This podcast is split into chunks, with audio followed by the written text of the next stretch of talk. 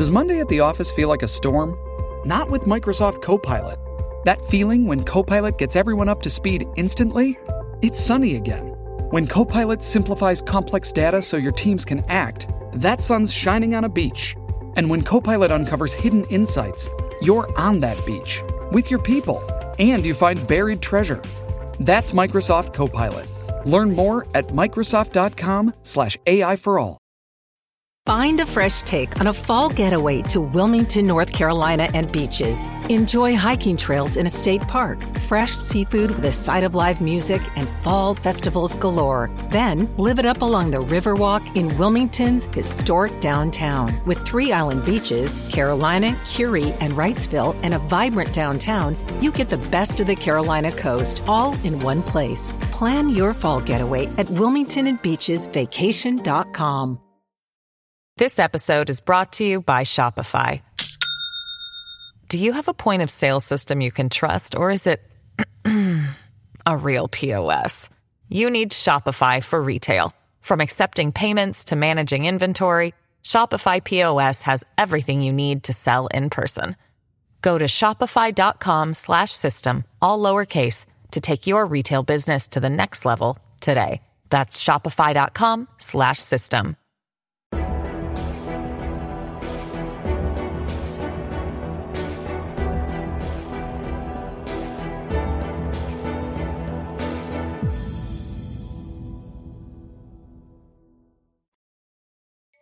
皆さんこんにちは。話題の事件へようこそ。今回取り上げるのは、名古屋アベック殺人事件です。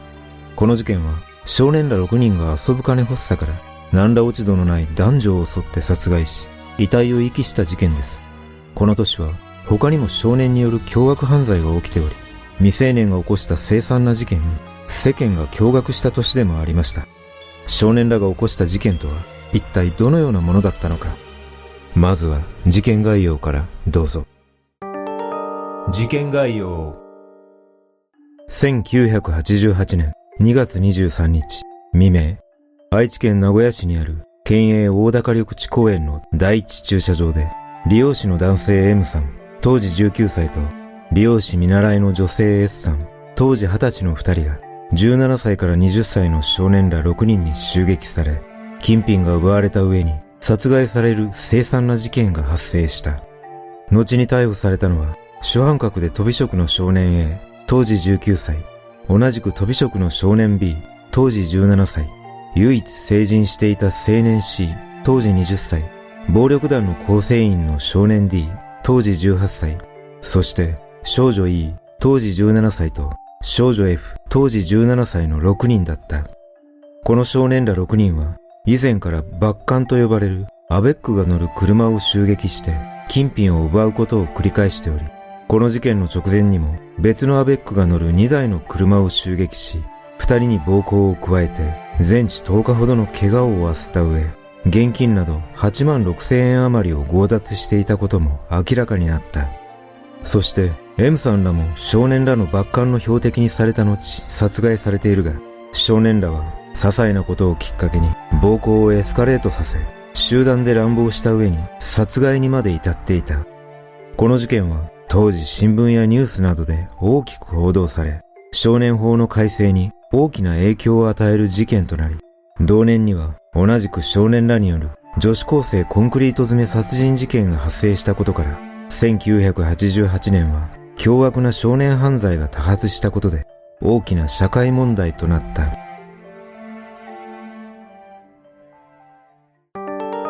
実行犯の少年たち。主犯格 A。主犯格 A は1968年に長野県で生まれ、その後名古屋市内に移り住み、小学校時代は活発でお調子者な少年だったが、父親が厳格でしつけに厳しかったことから、主犯格 A は父親に対する反発心を強めたが、一方ではそんな父親の態度を模倣するなど、権威に対する憧れを強めていった。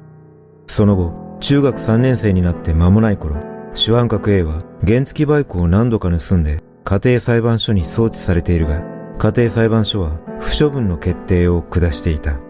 そして中学校を卒業した主犯格 A は名古屋市内の職業訓練校に入校したが、約2ヶ月後に校内で発生した不審火事件で嫌疑をかけられたことがきっかけで、教師に暴力を振るったため、退学処分となった。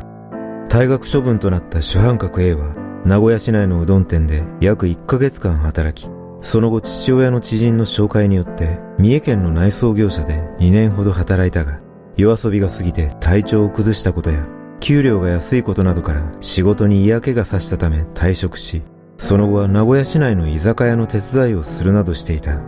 1986年11月、主犯格 A が18歳の時、A の弟とその友人と共に交通事故を起こし、弟が暴力団事務所に連行されたことをきっかけに、主犯格 A は暴力団の構成員となった。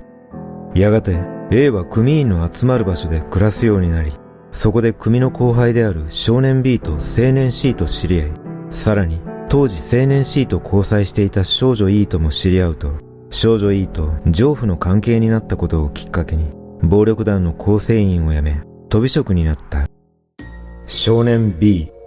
少年 B は1971年に名古屋市で生まれ、小学校の頃に父親の事業が不振だったことで、一家は経済的に困窮していたため、給食費を支払うことができなかったなどの理由で、クラスメートからいじめを受けていた。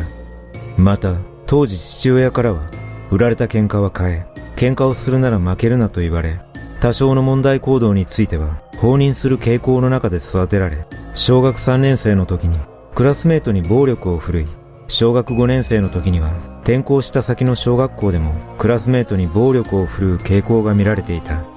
その後、中学校に入学した少年 B は、入学して間もない頃に病気で学校を休みがちになった上、女子生徒に交際を申し込んで断られたことで精神的に落ち込むと勉強に対する意欲を失ってしまいやがて不良生徒とシンナーを吸うようになったまた父親からの勧めもあって飲酒もするようにもなり中学2年生の頃からはタバコも吸うようになったが父親は少年 B の非行を制止するどころかそんな中途半端なことをやらずにどうせやるなら番長を張るぐらいやれと煽られていたという。やがて少年 B は同級生と原付バイクやシンナーを盗んだり、空き巣未遂事件や窃盗事件などを起こし、児童福祉士による指導処置も受けるなどしていたが、同級生の女子生徒と交際を始めたことをきっかけに、生活態度が落ち着くと、中学卒業後には指導処置は解除されていた。そして、中学校を卒業した少年 B は、名古屋市内の鉄工所で働き始めたが、些細な理由から約4ヶ月で辞めると、建設会社で土木作業員として働き始め、交際中の少女との結婚を真剣に考え始めたが、少年 B はその交際少女に暴力を振るってしまったことが原因で別れると、生活意欲を失い、再びシンナーを吸うなどの非行に走り始め、16歳の夏頃、友人から、ヤクザになれば女はすぐにできるし、金も手に入ると言われ、それを鵜呑みにして暴力団の構成員になり、そこで少年 A、青年 C、少女 E の3人と出会った。青年 C。事件当時、唯一成人していた青年 C は、1968年に鹿児島県で生まれたが、翌年に両親が離婚したため、愛知県内在住の父方の祖母宅に預けられ、小学3年生の頃から不登校になると、店舗から玩具を窃盗するなどしていた。そんな中、祖母が高齢なことから青年 C を養育することが困難になってきたため、C は愛知県内の情緒障害児短期治療施設に収容されると、その施設内の小学校に転校した。小学校を卒業すると、愛知県内の児童養護施設に収容され、その後中学校を卒業した青年 C は、成功会社で働き始めたが、C のもとに母親が C の姉を伴って訪ねてきたことをきっかけに、勤めていた会社を辞めて、名古屋市内で母親と姉の3人で同居を始めた。その後、間もなくして母親が再婚し、再婚相手のギフと同居を始めると、青年 C はギフが勤務する電気会社で働き始めたが、母親が毎晩のように飲酒しては、元夫のことで C に当たり散らした上、ギフトの売り合いも悪かったことから、青年 C は家を飛び出し、神奈川県内の新聞店で住み込みの仕事を始めた。しかし、10ヶ月ほどで新聞店を辞め、名古屋市内に戻ると、布団販売会社で出張販売の仕事を始め、出張先の栃木県で通行人の女性からハンドバッグをひったくって検挙され、名古屋市内の厚生保護施設に収容された後、道路舗装工事の仕事を得て、運輸会社の寮に入って働き始めた。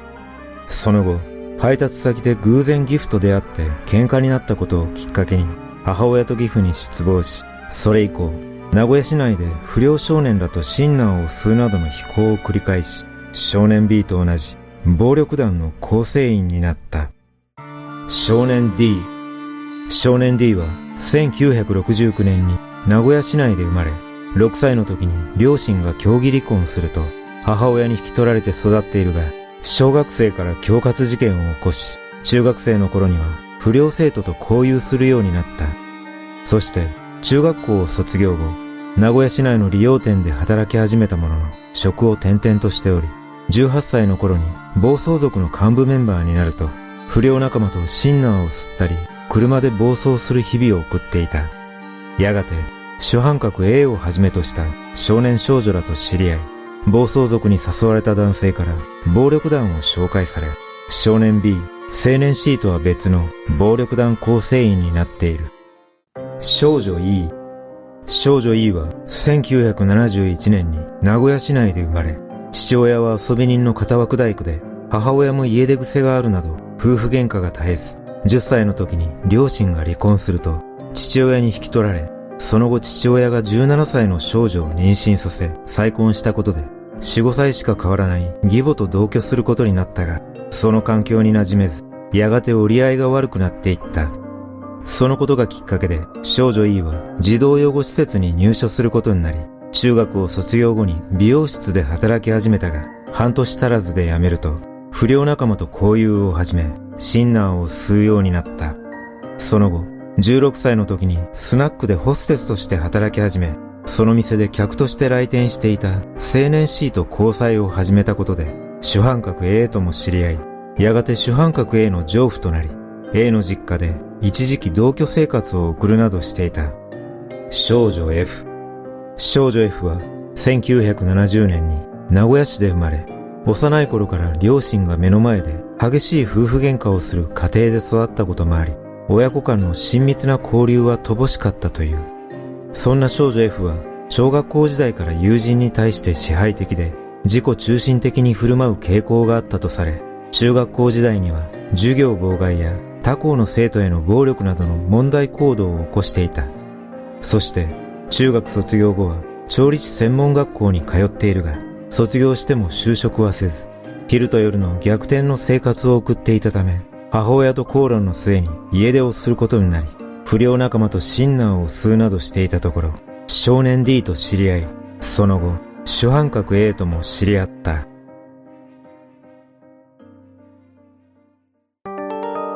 集団暴行。事件前日、2月22日、午後10時頃、被害女性 S さんは勤務先から帰宅すると、家族に、女友達のところへ行くかもしれないと言い残して、父親が所有する車で外出したが、S さんは女友達の家には立ち寄らず、同じ利用店に勤務する被害男性 M さんを迎えに行き、ドライブに出かけ、同日午前4時30分頃、大高緑地公園の第一駐車場で車を停車していた。当時の大高緑地公園は夜になると暴走族が集団で暴走するような場所で死亡事故も発生していたため公園内の道路を夜間は封鎖する処置が取られていたが S さんの車が止められていた第一駐車場は夜間でも出入り自由で、週末の夜はアベックの車や暴走族風の若者たちが頻繁に出入りしていたという。一方、この日少年ら6人は、主犯格 A が所有する車と少年 D が組事務所から借りてきた車の2台に分乗し、日付が変わった23日午前2時30分頃と午前3時30分頃に名古屋市の近所不頭でアベックが乗る2台の車を襲撃し、2人に暴行を加えて約10日ほどの怪我を負わせた上、現金など8万6千円余りを強奪して逃走しており、犯行で得られた金品が少なかったことから、少年らは次のターゲットを求めて、大高緑地公園の第一駐車場に向かった。同日、午前4時30分頃、少年らは駐車場に到着し、M さんらが乗った車を発見すると、その車の右後方と左後方に車を停車させて退路を塞ぎ、少年 B が木刀を持って車から降り、運転席の窓ガラスを叩きながら M さんに、降りてこい。と怒鳴りつけたところ、車が急に後退し、少年ら2台の車に衝突した。そして、M さんが車から降りてきたところ、少年 B は木刀で M さんの頭頂部や腕、腹部などを殴りつけ、続いて主犯格 A が鉄パイプを持ち出し、青年 C、少年 D、少女 E は木刀を持って車から降りてくると、運転席付近やライトなどを叩いた上、さらに木刀で M さんに暴行を加えた。その後、主犯格 A らは M さんに対し、よくも車を破壊したな。金はいくらある？などと因縁をつけ、M さんから現金1万円を奪った後、車の屋根に登って鉄パイプで車体を叩きつけた。そしてさらに、少女 E と少女 F は、助手席にいた S さんの髪の毛を掴んで、車から引きずり下ろし、木刀で殴るなどの暴行を加えた後、裸になれ。と言って上半身を裸にさせると、少年らは次々と S さんに乱暴した。その後も少年らは、常軌を逸した凄惨な暴行を加え、S さんが泣きながら、やめてやめてと懇願するも、少女 E は、バカ野郎、ブリックするんじゃない。と言いながら、背中にタバコの火を押し付け、髪の毛を焼くなどした。こうした一連の暴行は2時間ほど続き、少年らは M さんらをその場に置いて逃げようと考えたが、警察に通報されるとまずいと考え直し、主犯格 A の車に S さんを、少年 D の車に M さんを乗せて現場を離れた。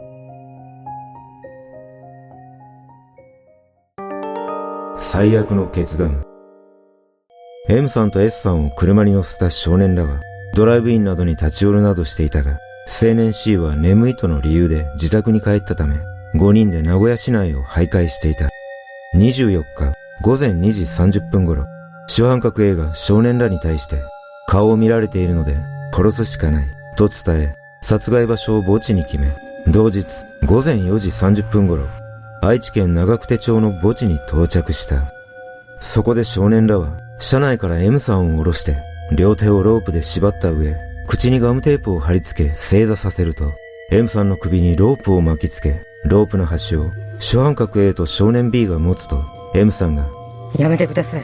助けてください。と哀願したが、それを無視し、左右からロープを強く引っ張って、約20分間にわたって首を絞め続けて窒息死させた。その後、M さんの遺体を主犯格 A の車のトランクに入れて現場を離れると、名古屋市内に戻り、青年 C と少年 D らと合流して M さん殺害を報告した後、今度は S さんを殺害するために三重県の山林に向かうことを決めたが、少年 D は組関係の用事があったため、残り5人と S さんが車に同乗し、トランクに M さんの遺体を乗せたまま出発した。翌25日、午前2時頃、現場に到着すると、約1時間かけて遺体を埋める穴を掘った後、主犯格 A が S さんを下着1枚にしてタオルで目隠しをし、掘った穴の近くに S さんを連れて行き、体育座りの形で座らせると、主犯格 A と少年 B が S さんの首にロープを巻きつけ、M さんの時と同様に両端をそれぞれ引っ張って約30分にわたり首を絞め続け考察し、二人の遺体を掘った穴に入れると、少年らは現場から車で逃走した。その後、少年らは名古屋市内に戻ると、証拠隠滅の目的で犯行に使用したロープや衣服、免許証などを川に投棄したが、実はこの時すでに警察は少年らの行方を追っていた。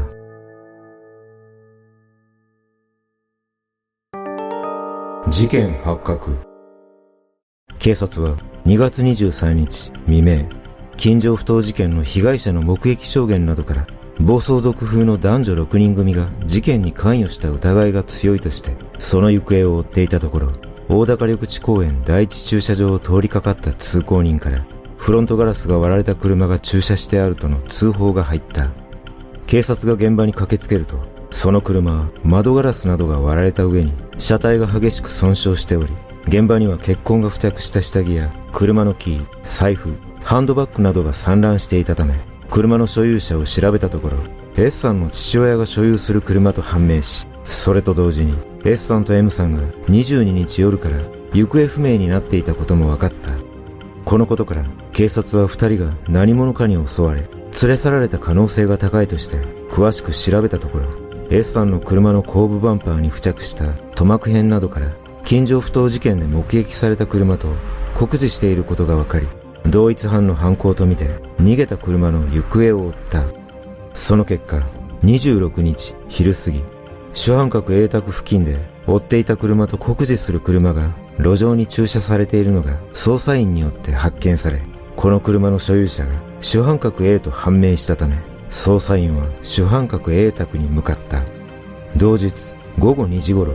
捜査員が主犯格 A 宅に向かうと、部屋にいた主犯格 A を含む5人がいたため、任意同行を求め取り調べを行った結果、5人は犯行を自供したため、翌27日未明に5人を強盗致傷、殺人、死体遺棄の容疑で逮捕し、後日その場にいなかった少年 B も逮捕され、供述通り M さんと S さんの遺体が発見された。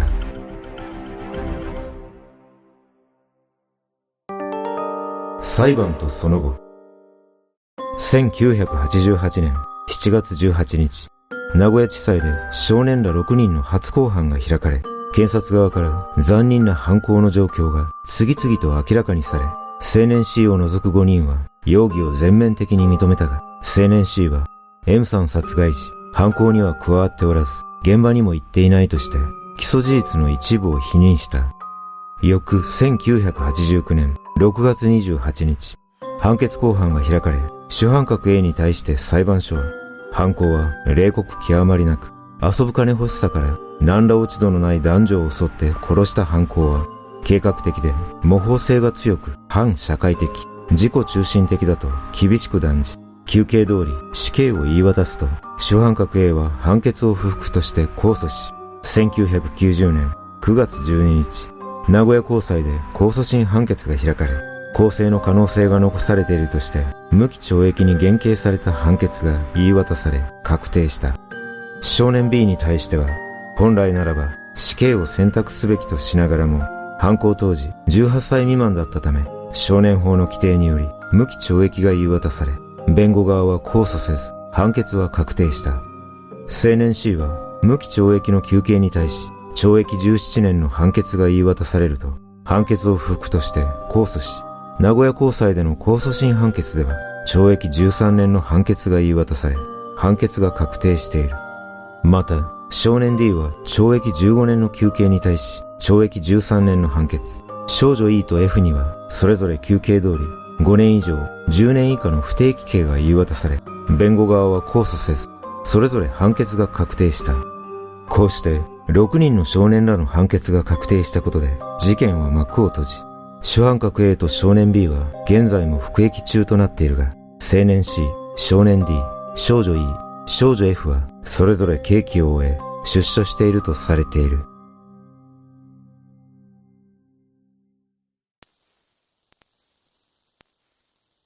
この事件は一言に胸クソですが、改めて少年法とは何なのか、公正とは何なのかを感じさせられます。前提として、誰に殺害されようとも、命の重さは変わらないため、年齢によって罪の重さに違いがあることは、やはり納得できません。社会経験も少なく、その場の感情で犯罪に走る未成年犯罪は、時に成人の事件よりも残酷で凄惨な事件もあるため、本来死刑であるべき犯罪が年齢というだけの壁によって罪が軽減されることは遺族に二重の苦しみを与えていると言っても過言ではないと感じます。そして今回の事件でも感じたことはやはり幼少期の家庭環境が人格形成に大きく影響していることが伺えます。しかし同じような環境でも飛行に走らない子供も多くいるため犯罪者になるケースとならないケースの分かれ道がどのようなものなのか大人が理解することによって未成年犯罪者を減らすことができるのであればそれらをデータ化し私たち大人が理解度を深めることが重要なのかもしれません皆さんはこの事件をどのように感じたでしょうか？